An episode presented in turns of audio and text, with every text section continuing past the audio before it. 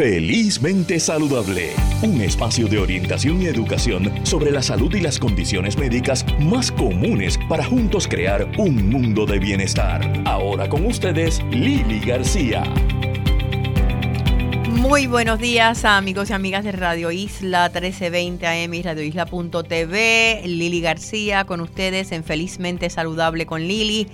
En un primero de octubre, comenzando un mes en el cual iniciamos arrastrando eh, mucho dolor, el corazón apretado por, eh, por todos los hermanos puertorriqueños que han sufrido la pérdida y las pérdidas a raíz de, Fiona y que todavía eh, se estima que más de 200 mil hogares están sin luz y posiblemente sin agua. También Ahora sumados, nuestro corazón apretado por todos los hermanos en la Florida, pasando el infierno que están pasando luego del embate inclemente del huracán Fiona. Em, estamos aquí, no están solos.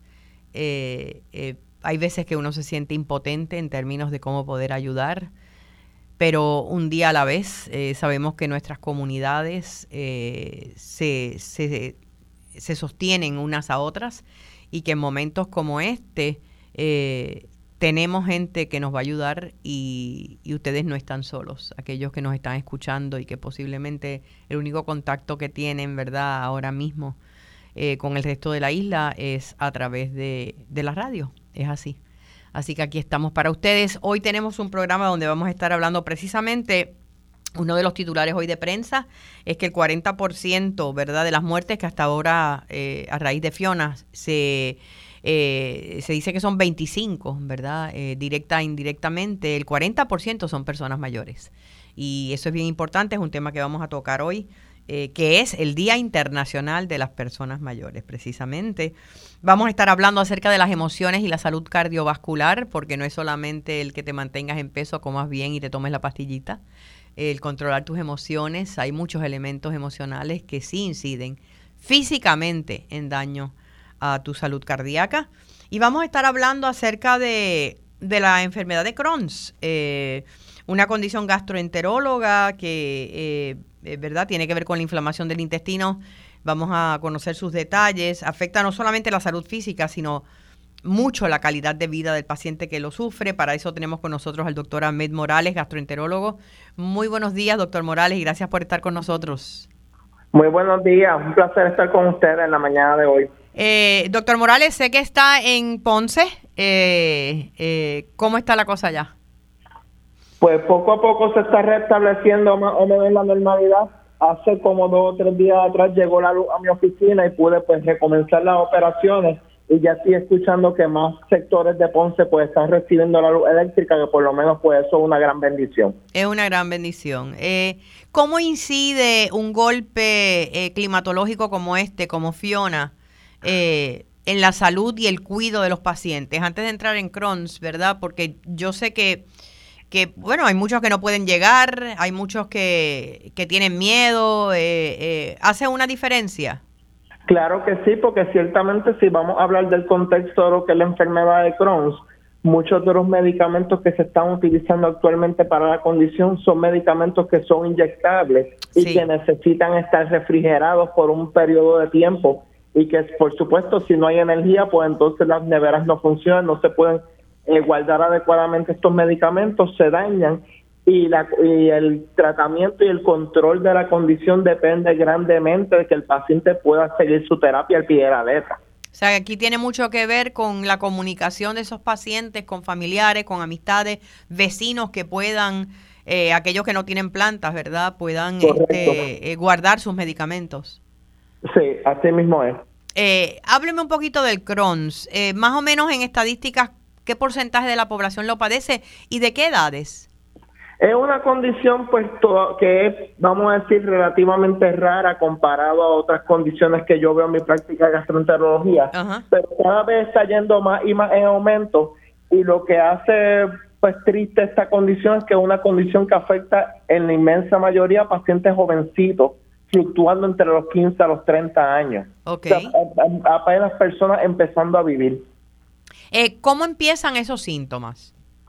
Los síntomas pudieran pues, variar dependiendo de qué parte del tracto gastrointestinal está afectado, porque una de las peculiaridades de la enfermedad de Crohn es que afecta a cualquier parte del tracto gastrointestinal, a esófago, estómago, intestino delgado, colon, cualquier parte pudiera estar potencialmente afectada y de eso va a depender cuáles son los síntomas del paciente.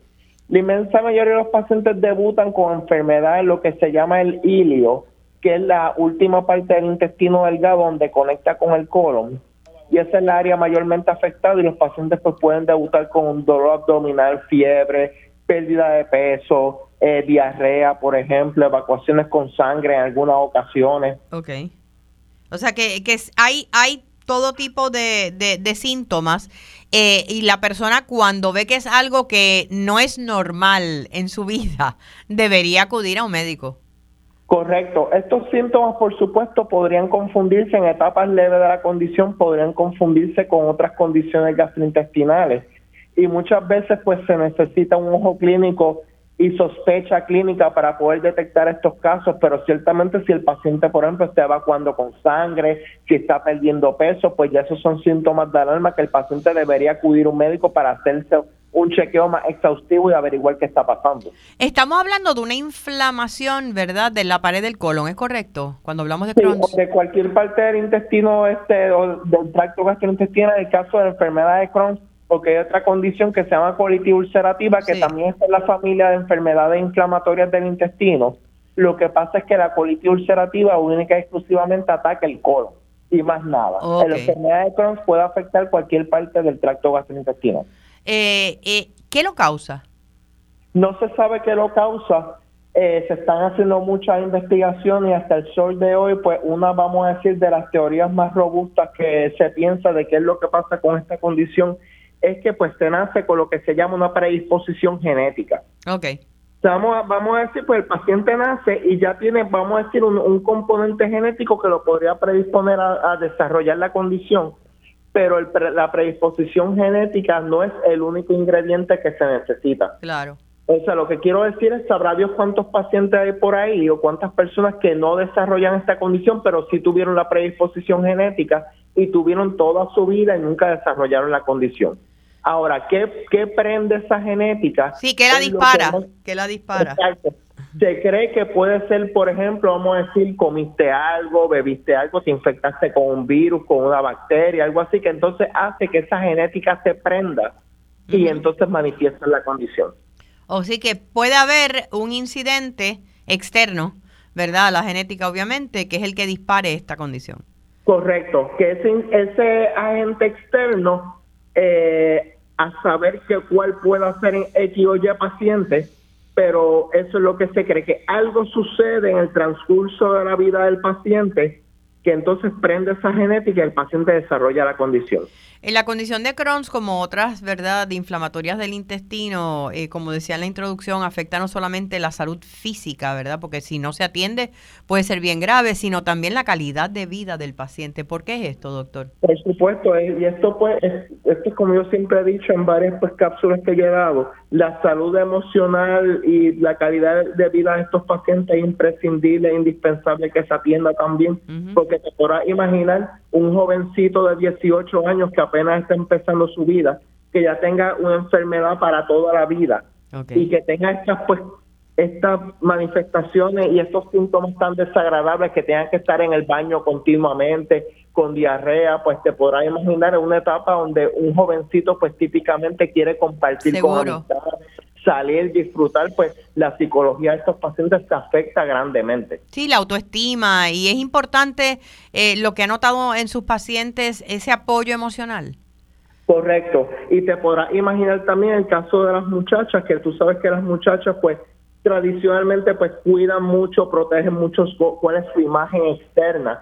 Y pacientes de Crohn que hayan pasado por operaciones, por ejemplo, que tengan ya colostomía, el ir a la playa, por ejemplo, tener una bolsita, pues a esa edad tan joven, pues es particularmente devastador. Eh, para llegar a una coloctomía, estamos hablando de, claro, del en los peores de los escenarios. ¿Me puede mencionar los tratamientos disponibles que sé que ha avanzado mucho esa área?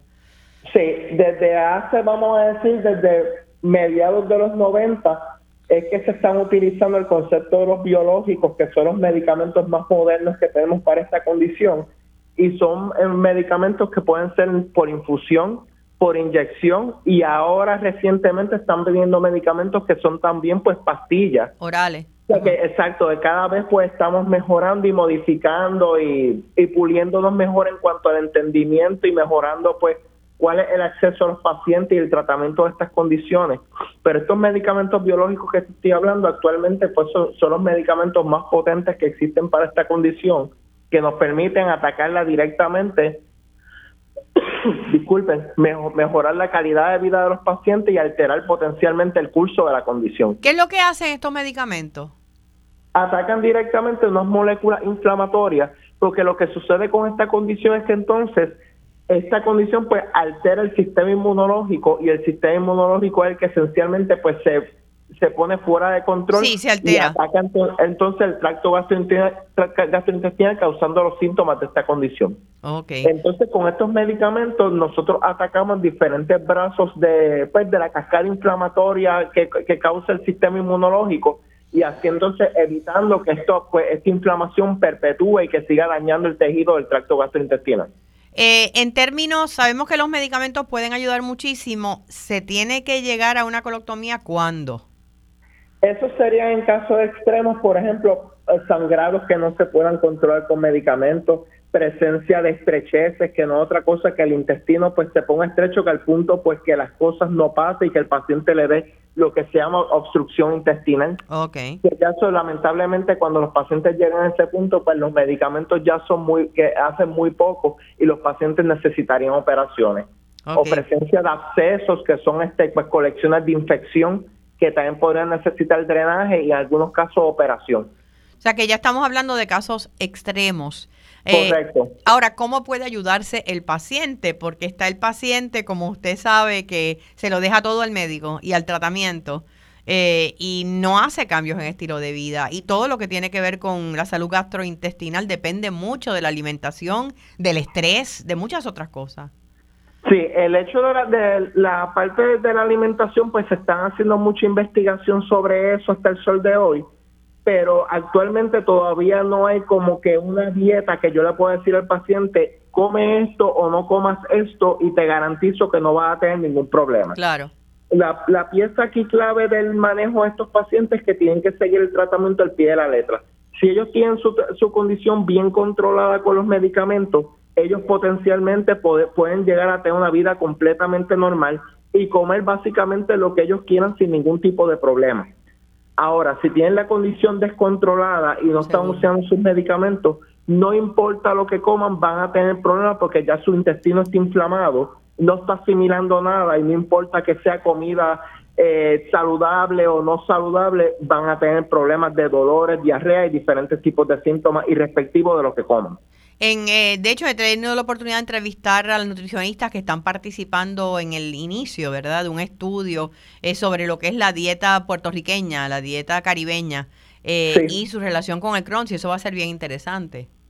Sí, actualmente está saliendo mucho y se le está dando mucha popularidad a que se están haciendo estudios que están ligándolos al concepto de los azúcares simples al desarrollo de estas condiciones. Ok, cuando hablamos de azúcares simples, ¿de qué estamos hablando? Azúcares simples entiéndase, pues, eh, lo que nosotros conocemos en nuestro lenguaje como los dulces, los refrescos. Las donas. Este alimentos que tienen un contenido azucarado bien alto. Ok, o sea que por el momento un paciente de Crohn debería evitarlo. Una vez ya el paciente desarrolla la condición, como te dije, ya evitando esos alimentos, pues ya lamentablemente pues ya no hay marcha atrás, ya el paciente desarrolló la condición. Está por verse si realmente el evitar estos alimentos en edades tempranas desemboca en una menor incidencia de Crohn. Eh, Eso estaría por verse, pero actualmente por ahí que están enfocando los estudios. Sabemos que la condición no se cura, pero sí se puede controlar hasta el punto de que se vaya en remisión. Correcto. Eso es uno de los puntos claves que hay que tocar con los pacientes porque te podrás imaginar, y esto es parte pues del manejo psicológico de estos pacientes, a la edad de 18, 19, 20 años que ya le digan a un paciente tiene una enfermedad para toda la vida. Es fuerte. Y tienes que usar unos medicamentos para toda la vida, pues por psicológicamente es duro, porque a esas edades no se espera, no es la expectativa que tú tengas una condición así. Que eso es parte pues de lo que los pacientes tienen que digerir poco a poco a través del tiempo y uno ir reforzando eso, asegurando que el paciente siga sus tratamientos como Dios manda, que acuda a sus médicos. Pero si siguen todo como Dios manda, los pacientes pueden tener una vida completamente normal, comer todo lo que quieran y hacer todo lo que quieran, pero la clave es que tienen que seguir el tratamiento como Dios manda. Así que aquí eh, es vigilar los síntomas, si ves que hay síntomas que eh, no son normales a pesar de la juventud. Eh, eh ir, a, ir a su médico primario y de ahí posiblemente, ¿verdad?, será referido a un gastroenterólogo. Sí, y una vez el paciente esté en tratamiento, entonces los vigilamos con las colonoscopías para asegurarnos que el, intestino está sanando con el tratamiento, porque si entonces alcanzan esta sanación que te estoy diciendo, pues el paciente básicamente ya, esos son pacientes que pueden tener una vida completamente normal y no tienen que restringirse en cuanto a alimentación. Claro, claro. Eh, ¿Qué puede ocurrir eh, si no se trata eh, la condición o si no se adhiere al tratamiento el paciente? Ahí entonces pueden venir las complicaciones que ya te aludí alguna de ellas, presencia de estrecheces, abscesos, fístulas, e inclusive riesgo aumentado de cáncer de colon o de cáncer de otras partes del tracto gastrointestinal por inflamación descontrolada. O sea que sí hay una relación entre Crohn's y cáncer de colon si no se controla. Correcto. Eh, Quería, no, quería aprovechar que lo tenía con nosotros hoy. Hay muchísimas personas todavía sin servicio de agua potable eh, o algunos les llega y se les va. Eh, en términos verdad de salud gastrointestinal, ¿qué medidas deben tomar? Sí, para estas situaciones de, del agua intermitente, pues obviamente pues esta agua cuando regresa pues viene con bacterias que pueden causar pues problemas de gastroenteritis, de diarrea, entre otras cosas, que por supuesto las recomendaciones universales de siempre procurar hervir el agua adecuadamente antes de tomársela o tratar entonces la medida que se pueda pues comprar el agua embotellada para tratar de evitar estos brotes de, de síntomas gastrointestinales y de diarrea, entre otras cosas. Entre otras cosas. Y eh, hay algunos que les está llegando también con cloro. Eh, se, ve el color blancuzco. Ajá. Ese también hay que hervirla, obviamente. Claro que sí, por supuesto. Por supuesto. Muchísimas gracias al gastroenterólogo doctor Ahmed Morales. Gracias por toda esta información tan valiosa. ¿Dónde está su práctica, doctor? Mi práctica está en el en Cotolaurel, Ajá. En, en el shopping de Cotolaurel y el teléfono sería 787 708-6981. Que vaya eh, regresando a la normalidad, ¿verdad? Todo el área ya en el área oeste. Eh, muchas bendiciones y salud para usted y para su familia. Muchas gracias, igual para ustedes y que tengan buen día. Gracias. Eh, ¿Qué les parece si hacemos una pausa y regresamos en breve con, con más? Vamos a estar hablando acerca de la salud cardíaca. Este pasado jueves fue el Día Mundial del Corazón, así que vamos a hacer una pausa y regresamos en breve. Quédate con nosotros, oriéntate, edúcate y vive felizmente saludable en Radio Isla 1320. Seguimos con más en Felizmente Saludable. Ahora con ustedes, Lili García. De regreso a Felizmente Saludable con Lili a través de Radio Isla 1320, radioisla.tv. Y quiero aprovechar para invitarlos. Eh, estábamos hablando de, de Crohn's, que es una condición gastrointestinal autoinmune, inflamatoria. Vamos a hacer parte de lo que es, ¿verdad? El Edúcate sobre condiciones autoinmunes e inflamatorias. Eso va a ser un evento de dos días en Plaza Las Américas. Estamos hablando de en el primer nivel, más o menos por el área donde está la paticería, allí en el área del pasillo el 7 y 8 de octubre, eso es el viernes y el sábado próximo desde las 11 de la mañana hasta las 5 de la tarde. Vamos a tener entrevistas con médicos, organizaciones eh, eh, que dan apoyo a pacientes de todo tipo de enfermedades inflamatorias e, y condiciones autoinmunes. Así que los invitamos a que pasen por allí, por supuesto, clínicas de salud, eh, pruebas de glucosa, pruebas de presión. Esto es 7 y 8 de octubre, un proyecto de Be Health. Eh, junto al grupo de auspiciadores y de eh, organizaciones que apoyan la salud en términos de lo que son las condiciones autoinmunes e inflamatorias. Así que los esperamos viernes y sábado 7 y 8 de octubre en Plaza Las Américas de 11 de la mañana a 5 de la tarde y ahí estaremos para saludarlos. Eh, bueno, este pasado jueves eh, se celebró el Día Mundial del Corazón. Eh, y sabemos que pues la, prevalencia de condiciones cardíacas, no solamente en Puerto Rico, en el mundo entero, es altísima. Em, y yo quería hablar un poquito, tanto no de tratamientos y condiciones, sino de emociones. Eh, y para eso tengo, creo que ya lo tenemos en línea, al doctor James Viraro, cardiólogo, está por nosotros por ahí. Hello. Yo te oigo. ¿Me oye? ¿Me escucha? Yo te escucho perfecto. Ay, qué, bueno. ¿Cómo te dejó Fiona? Fiona eh, me dejó bien, gracias a Dios, en el sentido que, ya tengo electricidad luego de como cuatro o cinco días y agua a los 48 horas. Estoy en Isabela, donde eso llegó hace apenas 48 horas. Ok, o sea que ha tardado un poquito. Sí, sí. Eh, Pero aquí... Estábamos, estaban mencionando eh, eh, eh, y, tengo la confianza, ¿verdad?, de, de, tutearte y de llamarte Jimmy. Por favor. Eh, porque somos amigos hace mucho tiempo, no voy a decir cuántos años. El doctor James Villaró, una de las cosas maravillosas de su práctica como cardiólogo es cómo entra la parte emocional y espiritual dentro de nuestra salud cardiovascular. de hecho, hace unos días tuve la oportunidad de entrevistar a uno de tus colegas eh, y le comenté que te tenía en mi programa de radio hoy y me dice, seguro que te va a hablar de espiritualidad y eso es maravilloso porque hace falta, así mismo me dijo. así es que yo creo que estás contagiando a muchos cardiólogos, Jimmy. Eh, es que ellos ellos me han dado la oportunidad hace muchos años, Lili, gracias a Dios, especialmente ese grupo de, de, la Sociedad Puertorriqueña de Cardiología eh, y cardiólogos, un ponche grande hay una conferencia donde se uno de los títulos de la, conferencia es específicamente reconocer emociones, ansiedad y depresión en el manejo de condiciones cardiovasculares. Hay otra que habla sobre específicamente espiritualidad. Pero el tema de las emociones es tan clave que a mis pacientes en la oficina, yo le doy un, un papel, un bosquejo que habla de dimensiones físicas, pero les hablo específicamente de dimensiones emocionales, además de esa otra dimensión social y de dimensión espiritual pero las emociones hoy en día es imprescindible que uno se dé cuenta que se da cuenta que está abrumado. Eh, eh, precisamente estaba hablando eh, el otro día con un cardiólogo, ¿verdad? Acerca de cómo ahora se habla del síndrome del corazón partido, que antes la gente hubiese pensado que esto era una cosa de locos, ¿verdad? Como dolores grandes en el corazón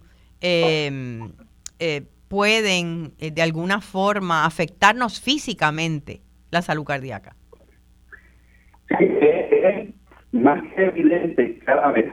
Y, por ejemplo, en, Boston está el programa de Mind Body Medicine en diversos sitios, hay en, muchos estados, en Duke, es donde se reconoce que la percepción que el individuo tenga de, su necesidad y miedo, hay unas realidades objetivas que todo ser humano nos hace falta seguridad alimentaria, nos hace falta eh, una propiedad segura y nos hace falta ser en relación con otras personas porque hace más fácil. Sí, eh, las relaciones interpersonales.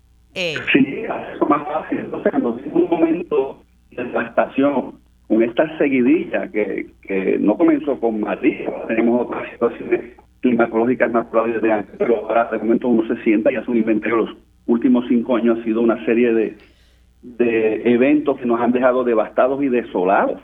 De golpes eh, bien duros.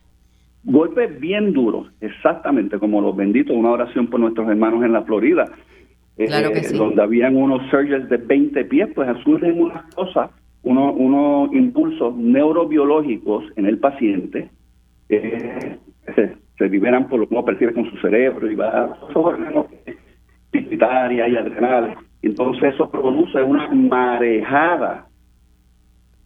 De emociones. Donde las emociones liberan un montón de, de neurohormonas que son demasiado numerosas para contarlas, ¿verdad? Y tratamos de, suprimirlas con, con fármacos. Pero lo que sucede es que la, la triada 1, 2, 3 están sucediendo cosas que son increíbles pero ciertas. Yo, yo encontré esas imágenes que pusieron el mar allí en Tampa que se puso en, en, en, tierra, ¿sabes? Que, sí, donde se retiró la bahía. Qué frío, ¿no? Sí. Y el pánico que le puede dar a muchas personas, el nada más ver eso. Imagínate pues, si así fue que pasó en Fiji cuando después se murieron. Unos eventos increíbles, pero ciertos. Dos que inyectan ese golpetazo que tú hemos mencionado y que anteriormente el infectólogo doctor Morales lo reconoció también en enfermedades gastrointestinales. Tú sabes, uno se inflama. Sí. Con, ese, e, ese fracatán de jugos neuroendocrinos.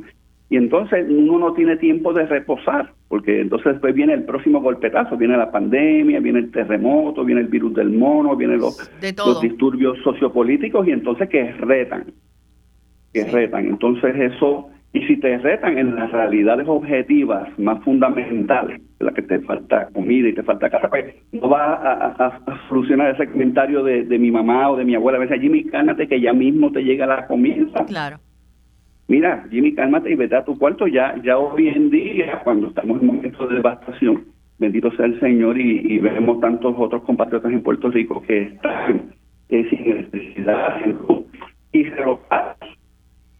Sí, eh, eh, es una cosa bien fuerte y si a eso sumamos las crisis personales que cada ser humano o paciente tiene, ¿verdad? Eh, que se unen a las crisis colectivas, eh, que algunas las podemos manejar y otras no. Yo soy de las que piensan que uno de los secretos de la felicidad es tú saber escoger tus batallas y entender qué puedes cambiar y qué no en estos momentos. Lili, eh, personas que, que, que, tienen esa expertise que tú tienes para esas realidades que son subjetivas, ¿verdad? Porque el, el cardiólogo no puede pesarlas en un eco, en un EKG, en un estrés. ¿Cuánto, cuánto miedo, cuánto coraje, cuánta pena, cuánta ira, cuánto rencor tengo? Eso, eso no, no tiene tecnología para medirlas. Seguro. Pero son muy reales. Ahí es que viene lo que te dijo ahorita de, esos seminarios desde hace muchos años, décadas, de mente-cuerpo.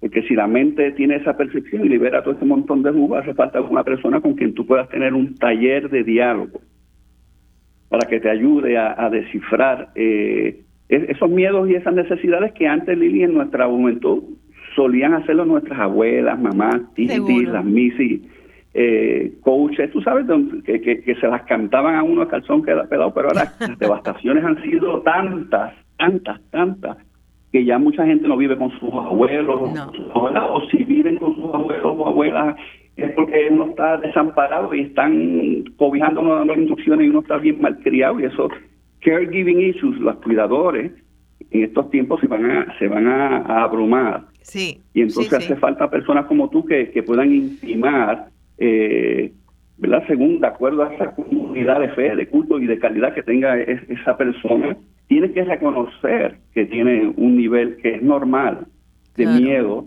de coraje y de pena. Lo que no queremos es que del miedo vaya el pánico, del coraje a la ira, de la pena a la melancolía, entonces se vuelve disfuncional y entonces empezamos a medicarlo y hay, hay que hace falta un profesional, una persona que pueda hablar con ellos y muchas de estas cosas. Lili, es bien importante compartir con la audiencia de Felizmente Saludable.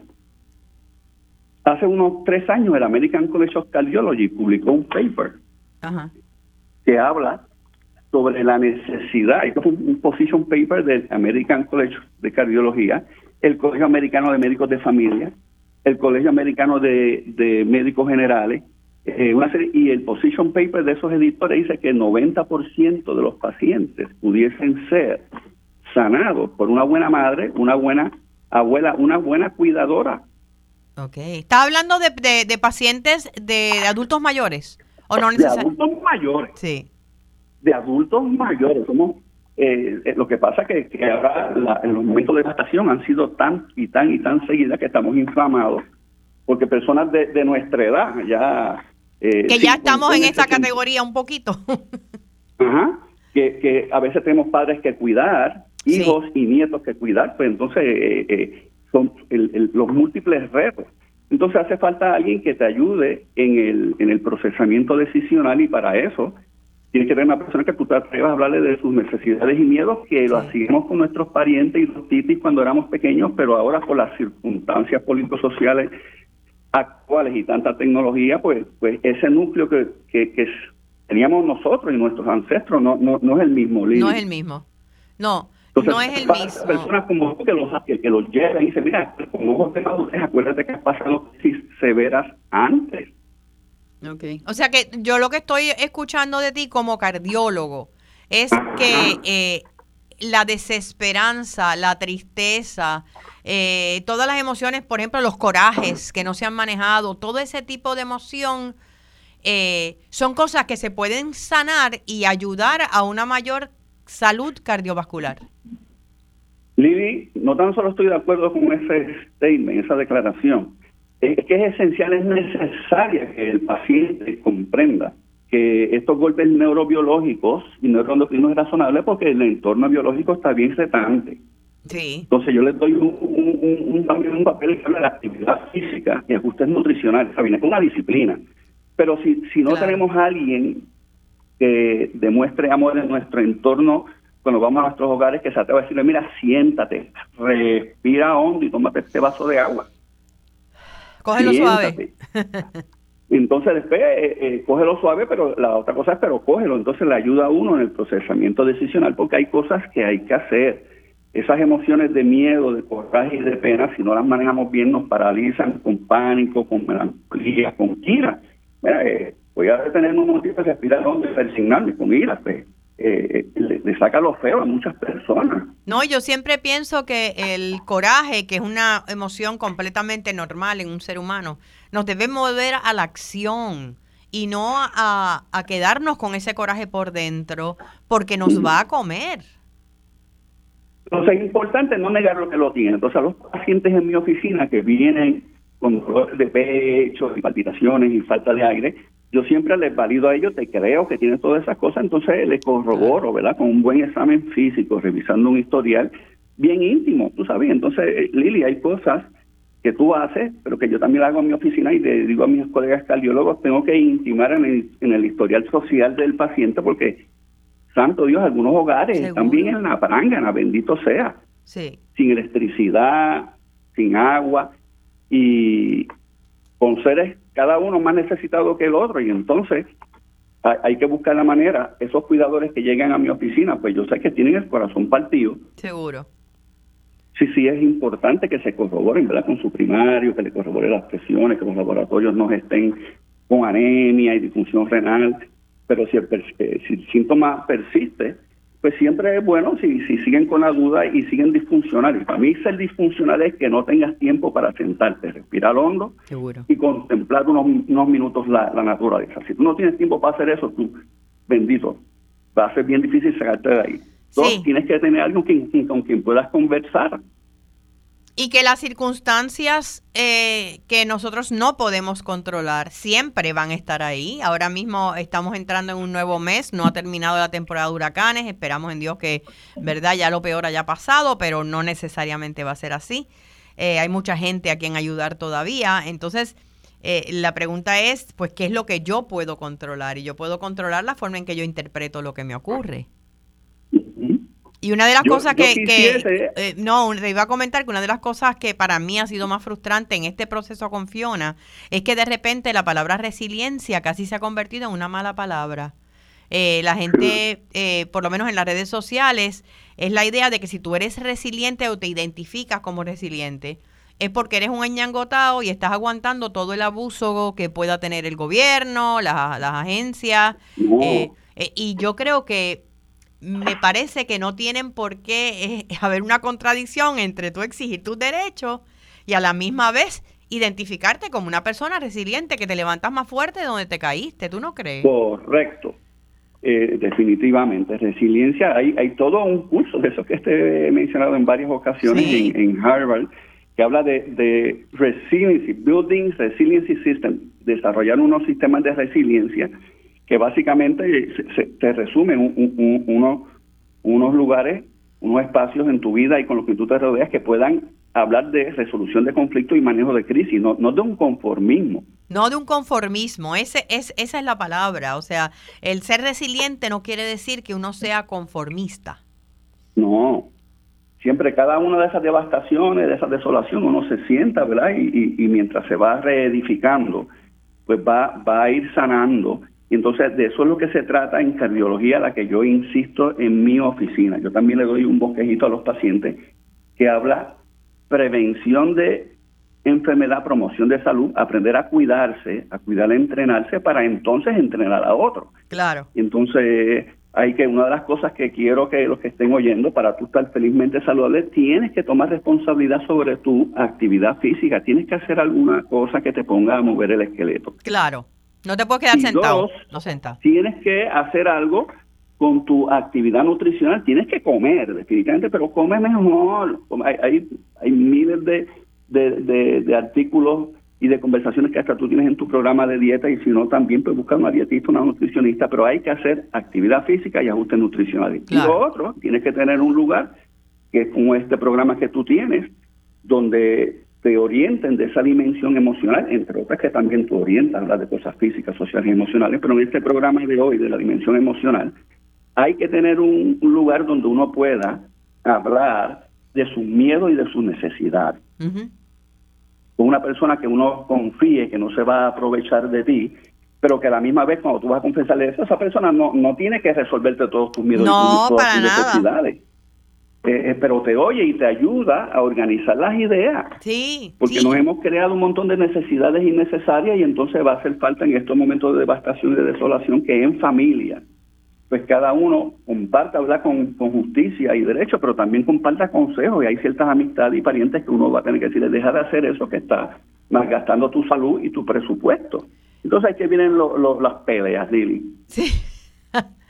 Hay que empezar a crear relaciones, eh, eh, ¿verdad?, emocionales eh, saludables, ¿verdad?, relaciones interpersonales saludables de forma de que podamos hablarle a estas personas porque sabemos que lo que no se habla no se sana.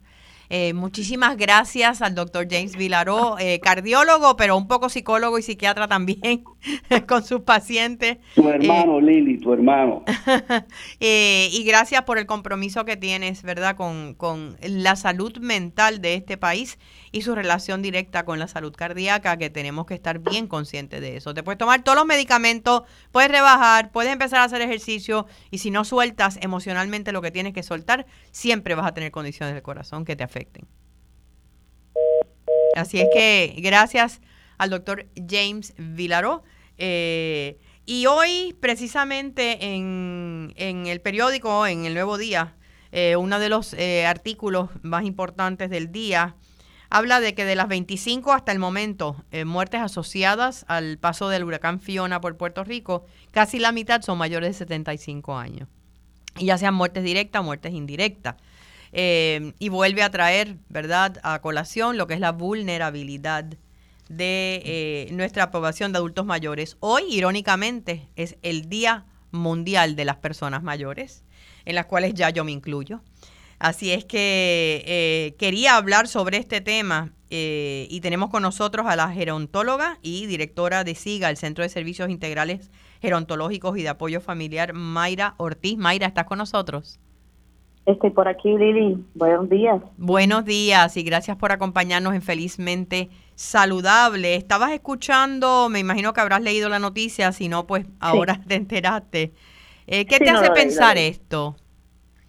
Bueno, eh, verdad, como, como profesional y especialista en este campo y como ciudadana de, nuestra amada isla, Puerto Rico, eh, lo que me hace pensar es que definitivamente eh, no, no se trata exclusivamente de la vulnerabilidad, sino de cómo los sistemas vulneralizan o provocan la vulneralización de algunos segmentos poblacionales y en este caso especialmente el de adultos mayores.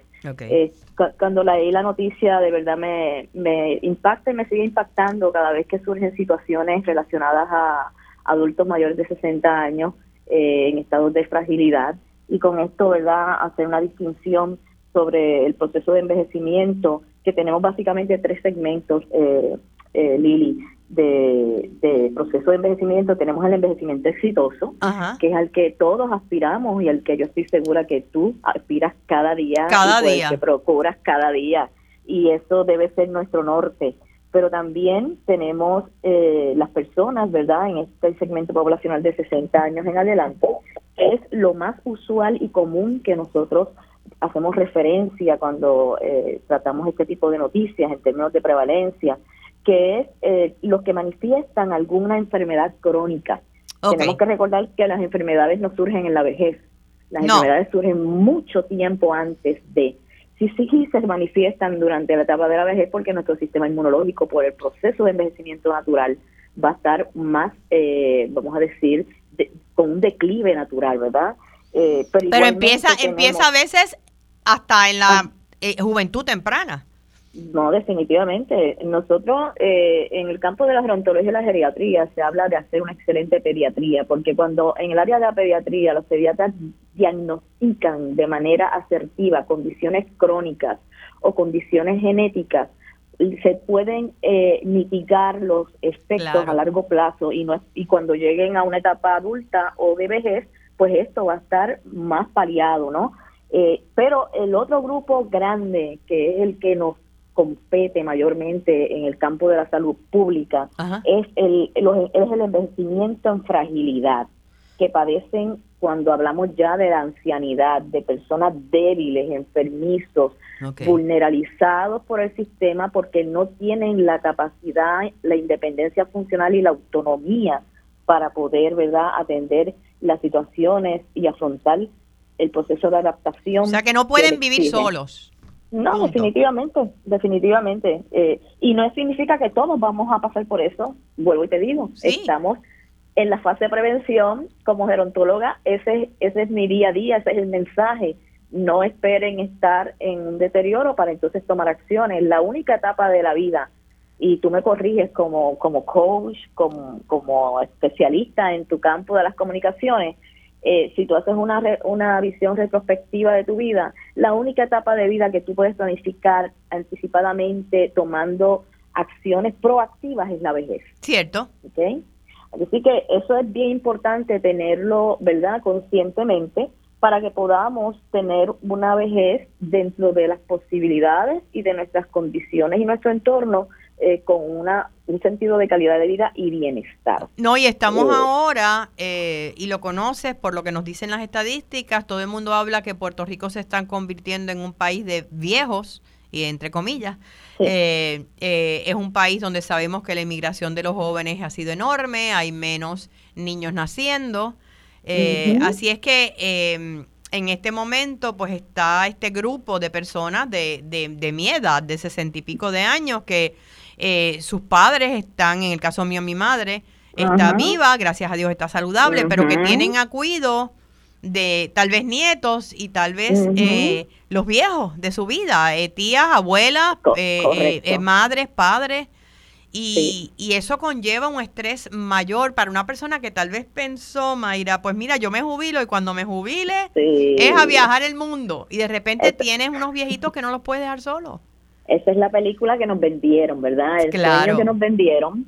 Pero lo que no nosotros, eh, vamos a decir, eh, responsablemente, más allá de lo que nos puedan eh, vender los medios o las imágenes publicitarias de lo que es la vejez, que es segunda juventud, bla, bla, bla, bla, tenemos que estar conscientes que el proceso de, en este sentido, es, irreversible, es una experiencia única de cada ser humano. Todos los adultos son completamente heterogéneos. Sin embargo, eh, tantas veces escucho incluso profesionales, compañeros, etcétera, hablando de homogeneidad, que el segmento poblacional de 60 años, estas son sus necesidades, no, gente. Cada ser humano tiene unas necesidades específicas de acuerdo a su entorno, a su experiencia de vida, y eso no cambia porque usted tenga 60 años 85 años. Lo que cambia es las circunstancias a las que usted está afrontando. Y, ellos no llegan a las edades de 80 y 90, que eso es un fenómeno eh, primera vez visto en la, en la historia de la humanidad, el nivel de longevidad que alcanzamos gracias a la tecnología, las mejoras en la salud pública, pero eso no va consono con la calidad de vida, la independencia funcional y la autonomía de la persona. Y eso, eso es algo que nosotros que nosotros tenemos que empezar a trabajar. Recientemente me, llegó un estudio que hizo una compañía eh, que desarrolla vivienda en Inglaterra, fíjate, eh, para adultos mayores. Hizo un estudio, hizo un estudio sobre la longevidad en diferentes países y Puerto Rico aparece número 6 en, en personas mayores de los 100 años. Eso es así. Tenemos muchísimo, creo que eran en ese momento, cuando se hizo el estudio, que fue hace dos años, creo que eran 1.800 o más bueno, personas mayores de 100 años o más en Puerto Rico. Y Lili, el tú llegar a una edad no es de gratis. El tú llegar a una edad cronológica es porque tú has tenido la capacidad, la resiliencia, la capacidad de, adaptación, ser flexible. O sea, imagínate todas las situaciones históricas. Vamos a hablar solamente de historia, de historia. en términos generales. De historia de un adulto que hoy tiene eh, 80 años. Sí. Pues mira, sobrevivió a George, sobrevivió eh, a lo mejor alguna guerra. Eh, Posiblemente la, segunda Guerra Mundial o parte de ella. Claro, huracanes, situaciones naturales, enfermedades, pandemias que no necesariamente, eh, obviamente el impacto y la, la, la exposición a la información hoy en día es muchísimo más amplia. Antes no. Claro. Eh, ¿Verdad? Así que todos esos son factores que nosotros tenemos que evaluar desde una perspectiva. Algo que, me llama mucho la atención y que, y que en un momento dado eh, me preguntaste con relación a la, a la noticia es eh, la situación esta de que nosotros estamos, eh, hablamos de crisis, ¿verdad? Pero la definición de crisis precisamente es un estado temporal. Sí, no se supone que sea algo que es fijo, estable. Fijo. Y en Puerto Rico, lamentablemente, todo lo relacionado a nuestros adultos mayores en gran medida siempre se está atendiendo como una crisis. Mira, eh, quiero quiero que retomemos quiero que retomemos este tema. Voy a hacer una pausa un momentito, no te me vayas y regreso eh, con la gerontóloga Mayra Ortiz hoy en el Día Nacional de eh, las Personas Mayores, hablando de las necesidades que tenemos y cómo podemos empezar a cambiar esto. Ya regresamos en Felizmente Saludable. Quédate con nosotros, oriéntate, edúcate y vive felizmente saludable en Radio Isla 1320. Seguimos con más en Felizmente Saludable. Ahora con ustedes, Lili García. De regreso con la gerontóloga Mayra Ortiz, hablando de las necesidades de las personas mayores en el Día Internacional eh, de las Personas Mayores. Y, quería enfatizar, eh, ok, sabemos ya que esta crisis parece no terminar. Ahora, tal vez, ¿qué podemos hacer? Yo soy mucha, tal vez que esta es la parte del coach, ¿no? De cómo podemos darle herramientas a la gente. Y yo pensaba que esto después de María estaba más o menos cuadrado, pero parece que no. ¿Cómo tú puedes dentro de tu comunidad estar pendiente de las personas mayores que viven solas? Eh, hacer comités, hacer grupos, hacer y en las mismas égidas. Ahí estábamos hablando sobre eso también antes, eh, hace uno, ayer, eh, de cómo a veces en las égidas la gente asume que la administración de la égida se va a encargar de tu familiar o tu ser querido y muchos de ellos no tienen apoyo. Claro que sí. Pues mira, eh, casualmente esto es uno de los grandes retos que nosotros afrontamos como sociedad eh, y que la política pública no creo que esté atendiendo esta situación, ¿verdad? Porque muchas veces las personas si no están enfermas o no, no les toca la fibra, ¿verdad? Pues no, no crean esa empatía de las necesidades de los demás. Así, así que en términos de las EIDA, nosotros tenemos básicamente en Puerto Rico, vamos a decir, tres, cuatro modelos de servicios. Están las EGIDAS, que son condominios subsidiados por un HUD, donde personas de escasos recursos, mayores de 50 años en, en caso de incapacidad o 60 años eh, con limitaciones eh, financieras, pero que tienen que estar independientes y autónomos. Es como tú vivir en un condominio, como por ejemplo yo vivo en mi condominio, pero a mí nadie me está pendiente de que si entro, que si salgo. Claro, eh, algunas tienen comedores comunales, pero no es la mayoría. No es la mayoría, esos son modelos específicos que se están empezando a trabajar. y de eso puede hablar la, la compañera Zoraida en algún momento, Vega, de, de Esperanza para la Vejez. Okay en ese sentido tenemos las ejidas, pero la administración no tiene ninguna responsabilidad de ese residente. Ni está chequeando tus medicamentos, ni está viendo a ver si tú comiste, ni si estás solo o sola. Para nada, para nada. Eso es un modelo de vida totalmente independiente, Y, el requisito es que cuando la persona inicia un proceso de declive que no pueda mantenerse solo, eh, asumiendo todas sus deberes y responsabilidades, tiene que salir del, del, complejo, de la del complejo. El problema es que no tienen un plan B para eso. Y la familia asume que no tiene responsabilidad posterior a que la persona esté ahí residiendo y que después ya que no pueda mantenerse por sí mismo en, su diario vivir, pues no saben qué van a hacer. El otro proceso de, de, vivienda son las famosas o los famosos asilos o eh, a mí me gusta me, gusta llamarle instituciones de cuidado de larga duración, que son instituciones que ofrecen servicios 24/7. Ahí sí la persona es sigue siendo residente, sigue manteniendo sus, mismos derechos como cualquier hijo de vecino. El estar en un hogar no significa que usted perdió sus derechos legalmente y que ya usted está a la merced de lo que hagan y digan por usted, sino que usted cambió esa residencia porque necesita un cuidado y un apoyo 24/7 en sus actividades. Pero ahí no tienes una cocina tú, tienes que comer con lo que te alimenta. Ah, ahí eh, tienes, te tienen un menú, vas a, comer, desayunar, almorzar y comer cuando digan, te, van a, te vas a bañar cuando digan. Eh, los medicamentos te los van a estar eh, suministrando, ¿verdad? Y suministrando eh, actividades recreativas igualmente Vimos la situación de la, de la pandemia del COVID-19, cómo tuvo que hacer un aislamiento inmediato porque son escenarios, ¿verdad?, donde están todos estos adultos juntos, están todos en un estado de vulnerabilidad. Sí, alto riesgo. Hay que protegerlos. Sí. Eh, pero eso tiene sus consecuencias también.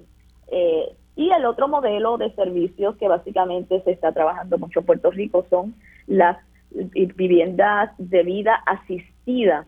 Eh, privadas, eh, esto ya es un modelo donde la persona eh, tiene sus recursos y decide moverse, movilizarse a una institución de vida asistida. Eh, y en Puerto Rico, bueno, Égida como tal de HUD, que fue el primer modelo que hablé, tenemos 42 en Puerto Rico. 42, fíjate, yo pensaba que eran más. No, 42. 42 y, y, entonces está también, obviamente, la, la Casa del Veterano que está en Juana Díaz. Eh, viviendas de privadas, a nivel privado tenemos como algunas 15, como mucho. la vida este, asistida, la vida asistida aquí eh, es bien escasa. Es, ese, ese hogar intermedio donde tú puedes vivir solo, pero sí hay una administración que atiende tus necesidades y está pendiente. Claro, y está el otro modelo de, de, de, de asistencia en el hogar, que es uno de los programas que sigue a Puerto Rico lleva trabajando hace 25 años, ¿verdad? Un programa de estructura donde nosotros apoyamos y asistimos a la persona, pero también es privado. Así que no tiene el acceso a todo el mundo. A todo el mundo. Mi, mi reto como, como, como salubrista, como gerontóloga, siempre ha sido, es y será cómo podemos darle acceso y fortalecer en esas comunidades envejecidas. Un ejemplo, Puerto Nuevo, organizaciones que tienen más de 40, 50 años, eh, eh, eh condominios que no son égidas, pero son condominios y lo que vienen son adultos de 60 hasta... Claro, y hay, y hay, algunos que tienen relación con los vecinos, que son bien gregarios, eh, que todo el mundo sabe que viven solos y se ayudan, pero hay otros que no. Pues contestando a tu pregunta, yendo directamente a las estrategias, porque yo también soy de estrategia, yo puedo identificar, diagnosticar, pero para mí lo más importante es qué vamos a hacer y cómo lo vamos a hacer. Eh, obviamente no, esto tiene que ser un, un sistema eh, coordinado, integrado, multisectorial, eh, pero por ejemplo, las comunidades ya tienen unas fortalezas inminentes y eso lo, lo demostramos a través de, de María, ahora con Fiona. Pues tenemos que identificar esos líderes en esas comunidades y, y tenemos que bajarnos de los pedestales y de las sillas ejecutivas donde estamos, ¿verdad? Y tocar tierra y poder eh, desarrollar estrategias y sistemas de apoyo que podamos empoderar esas comunidades, que ellos se sientan cómodos, que se sientan apoyados, acompañados y sobre todo protegidos. Y cuando hablamos de comunidades, Mayra, cuando hablamos, perdona que te interrumpa, cuando hablamos de comunidades no, estoy hablando de, de, barriadas y de barrios, estoy hablando inclusive de urbanizaciones, como mencionaste, condominios de, todas clases sociales. De todo, de todo, porque esta situación no afecta exclusivamente a una persona que está en desventaja eh, de recursos económicos. No. Impacta igual a las personas con recursos que viven en mansiones o viven en urbanizaciones eh, de personas, ¿verdad? Con, con grandes recursos económicos. Igualmente tienen la misma soledad y necesidad que uno. Eh, es más, te digo más, eh, en mi experiencia, en los pasados 25 años, es irónico, pero lo digo así porque ha sido mi experiencia, en muchas ocasiones a nivel comunitario y de personas de menos recursos tienen la capacidad de mitigar y atender las necesidades de sus, de sus adultos mayores en comunidad en mejor, con mejores estrategias que los que están en clase media alta, clase alta. Exactamente. ¿Por qué? Porque han estado viviendo eh, y afrontando situaciones y eso le ha dado la fortaleza, las herramientas para manejar situaciones en una forma más estratégica que incluso una persona que lo ha tenido todo y que de, la, de momento se ve desprovisto porque tiene todos los hijos en Estados Unidos, uno en Rusia, uno en Colombia, otro en Estados Unidos, todos hijos profesionales con carreras maravillosas, pero que no pueden estar en el día a día atendiendo las necesidades de sus padres. ¿Sabes qué? Eh, tenemos que hacer otra entrevista porque se nos acabó el tiempo. Yo sí quería eh, que me dijeras cuáles son o dónde pueden obtener eh, para conocer más los servicios de SIGA, el Centro de Servicios Integrados Gerontológicos y de Apoyo Familiar, porque sé que tienen hasta talleres de apoyo a la familia, rapidito. El 787-998-3788, nuestra página en, en internet, sigapr.com o en nuestra página de Facebook. Ahí nosotros mantenemos muchísima información que les puede ser de utilidad. Eh, gracias por la oportunidad, Lili. Ojalá que sea de beneficio. y, y, de verdad que un reconocimiento muy grande a todos los adultos que han sobrepasado los 60 porque son nuestros héroes. Gracias, porque me toca. Eh, gracias, Mayra. Definitivamente volveremos a hablar. Gracias a ustedes, amigos eh, de Radio Isla 1320. Nos despedimos en Felizmente Saludables, recordándoles siempre que la felicidad es una decisión personal. Hasta el próximo sábado.